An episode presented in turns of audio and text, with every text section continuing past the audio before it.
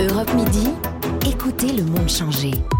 Patrick Cohen. Bonjour Frédéric Bigbédé. Bonjour Patrick Cohen. Bibliothèque de survie qui paraît aux éditions de l'Observatoire, c'est un choix de 50 livres, des classiques et des très récents, des romans souvent euh, insolents, mal élevés comme on le dit euh, pour les enfants, mais tous à vos yeux euh, des grands livres de littérature que vous nous donnez envie de lire ou de relire, aucun éreintement, pas une goutte de vitriol, c'est reposant, Oui. sauf dans la préface où vous fustigez brillamment l'empire du bien et la culture woke qui s'offusque, corrige et censure. On va y revenir. Qu'est-ce qui relie tous ces ouvrages? Qu'est-ce qui vous les rend euh, précieux? Euh, la liberté, euh, le style, la, la quête de beauté, l'émotion, moi. Alors, euh, tout en haut de votre hit parade, vous avez placé Colette. Oui. Avec un recueil de 1932, Le pur et l'impur. Vous dites Oui. que c'était l'écrivain préféré de votre grand-mère, Oui. mais vous l'avez redécouvert euh, Oui, récemment. oui, oui. Et puis ce titre euh, m'intriguait, euh, le pur et l'impur. C'est un peu le, la guerre dans laquelle on se trouve aujourd'hui, euh, entre deux camps qui finalement sont en, en nous. Euh, et c'est ce qu'explique Colette dans, dans ce livre, qui est un- une, une sorte d'enquête sur le plaisir physique. Euh, et où elle, ça commence dans une fumerie d'opium, elle rencontre des, des femmes euh, de petites vertus Ouais. et puis euh, et des hommes, euh, des dons juans. Ouais. Elle raconte, elle, elle raconte tout ça et en fait, elle Et je suis sûr que ce qui vous a plu aussi, c'est que à sa première parution, euh, ça avait fait scandale et Oui, le et journal euh, Gringoire avait interrompu sa, un publication. Bien sûr, oui. C'est euh, Colette a été victime de la cancel culture euh, euh, à l'année de la publication de ce texte. Et, et voilà. Et donc elle a cette innocence de refuser de choisir entre le vice et la vertu. Et moi, je trouve que ça fait du bien. Bon, c'est la troisième fois que vous dressez un inventaire. Dans le précédent premier bilan après l'apocalypse, vous mettiez tout en haut American Psycho de Bret Oui. Easton Ellis, Oui. roman qui fête ses 30 ans et Oui. que vous pourriez, vous avez gardé dans votre panthéon évidemment. Bien sûr, oui, Ouais. oui, oui. Oui, roman ultra scandaleux aussi, refusé par euh, la maison d'édition Simon Schuster à l'époque, euh, Ellis menacée de mort par des ligues féministes, enfin, voilà, euh, il faut... Et, et qui dit aujourd'hui, je ne pourrais pas le publier, ça ne, ça ne sortirait pas. Probablement, alors que c'est une fiction. Enfin, c'est un personnage insupportable, mais ils, ils existent, euh, les personnages insupportables. Et le roman, c'est un miroir. On doit pouvoir regarder le monde tel qu'il est. C'est ça que je ne comprends pas. La démarche qui consiste à aseptiser les œuvres d'art, euh, c'est s'aveugler sur le monde, en fait. Dans le premier inventaire, qui s'appelait Dernier inventaire avant liquidation, euh, c'est pas vous qui aviez dressé la liste, c'était le, top 50 de, des Français interrogés par un sondage. Mhm. Il y avait déjà la montagne magique de Thomas Mann, Oui. dont vous dites le, le plus grand bien là dans votre bibliothèque de survie, mais que vous jugiez quand même ennuyeux Oui. il y a 20 ans. Alors Oui. c'est vous qui avez changé ou c'est la Oui. montagne magique? Non, c'est moi. Non, c'est moi. euh, et c'est pour ça que c'est intéressant de relire. Quand, quand, on, quand on relit un classique, euh, on a soi-même changé, le livre du coup aussi. Et euh, La montagne magique, je l'ai relu pendant le confinement. Et c'est l'histoire d'un- homme confiné dans un sanatorium en Suisse, à Davos. Mhm. Il, il- il va rendre visite à son cousin, il pense qu'il va rester quelques jours, et il reste sept ans. Et il voit tous les, tous les patients autour de lui qui meurent les uns après les autres, tout en buvant des, du- des grands crus classés. Et c'est un livre euh, vraiment que je recommande à lire dans les périodes de séquestration. Voilà, parce que beaucoup de vos choix sont liés effectivement au confinement. euh, Oui, les la carnets du sous-sol de Dostoïevski, euh, c'est merveilleux. Ce type qui, qui déteste tellement le monde et qui, qui vit dans une cave. Ou Euh, le malade imaginaire Ah, le malade de imaginaire. Molière. Euh, Molière avait tout dit et il est mort en jouant le rôle d'un hypochondriaque et il est mort d'une maladie pulmonaire. Ouais. Euh, non, c'est c'est c'est c'est vrai que le- le- la littérature nous permet de prendre de la hauteur et de regarder la réalité actuelle en s'apercevant qu'il n'y a pas, il y a finalement pas grand chose de nouveau. Même la censure et, et, et la, la- les discussions sur le puritanisme et la morale ont toujours existé. Ouais. Même si pour les médecins, la meilleure citation de Molière, c'est celle de Monsieur de Poursognac. J'aimerais mieux mourir de ces remèdes que de guérir de ceux d'un autre. Ça, c'est absolument Bah. formidable dans les querelles médicales. Oui. On trouve, euh, on trouve ces, ces choses-là. Euh, parmi les classiques, outre Colette, on trouve Kundera, Ouais. Fitzgerald, Beauvoir, Oui. euh, ses mémoires, Oscar Wilde, Philippe Cadic, Jacques Chardon. On prend plaisir à lire euh, Chardon aujourd'hui, euh, Frédéric Bah, c'est- c'est- je me moquais beaucoup d'un livre, d'un titre de lui qui est Le bonheur de Barbezieux.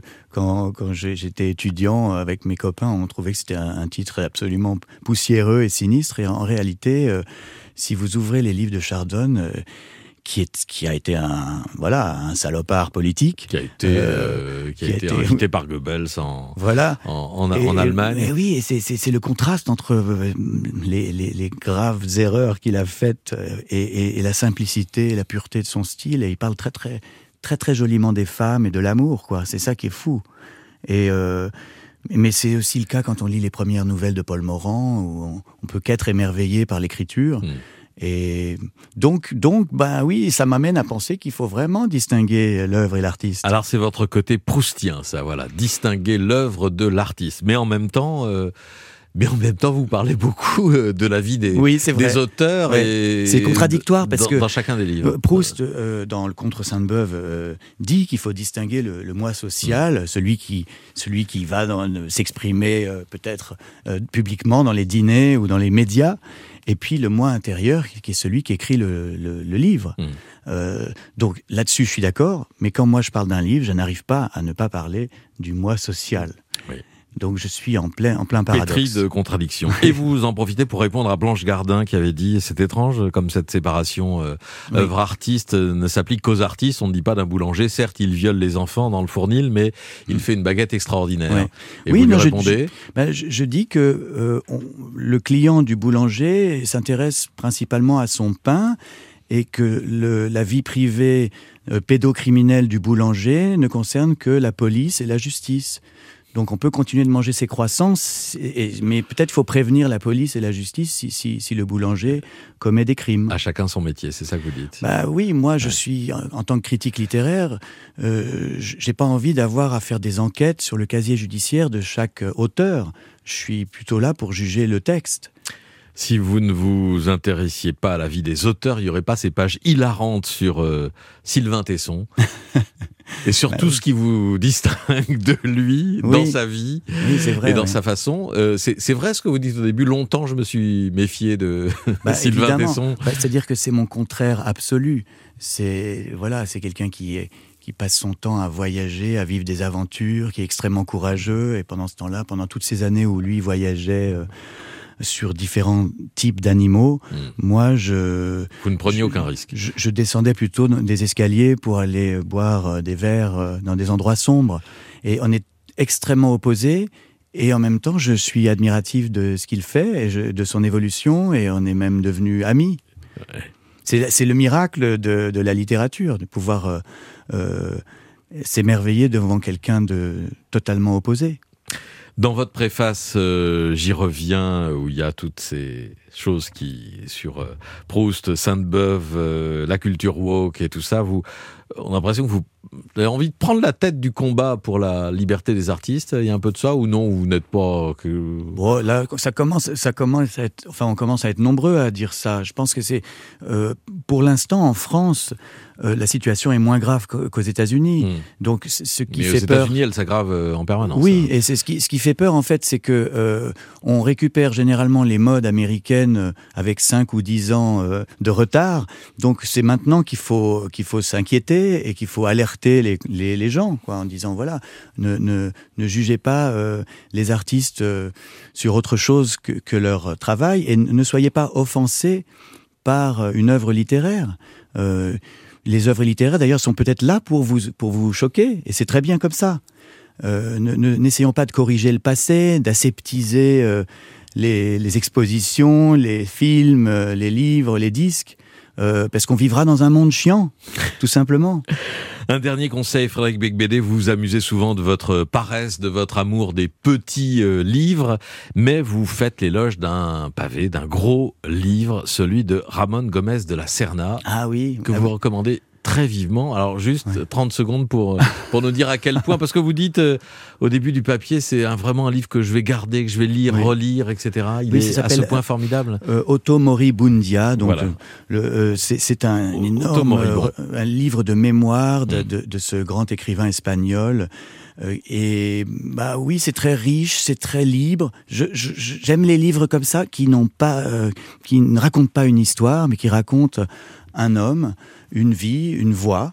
Euh, donc c'est parfois il y a une phrase, parfois il y a un paragraphe. Oui, il a été célèbre par, pour ses aphorismes. Euh, oui, oui, oui. c'est vraiment un écrivain que je ne connaissais pas, que j'ai découvert parce qu'il a été enfin traduit en France, alors que c'est un livre qui, qui date d'il y a 50 ans. Absolument. Il est sorti il y a quelques mois. Ce, et, euh, et vraiment, euh, voilà, une merveille. Ben voilà. Et, ben, voilà. Frédéric Beigbeder dans l'exercice de l'éloge. c'est rare. Sans aucune critique, aucun éreintement et aucun risque de se faire casser la gueule par un auteur à la sortie. Merci Frédéric des bibliothèques de survie aux éditions de l'Observatoire. Merci à vous. Europe Midi, Patrick Cohen. Merci de nous avoir suivis de 13h de Sophie Tussaud dans un instant, puis la France bouge. Bonne journée et bon week-end à l'écoute d'Europe 1.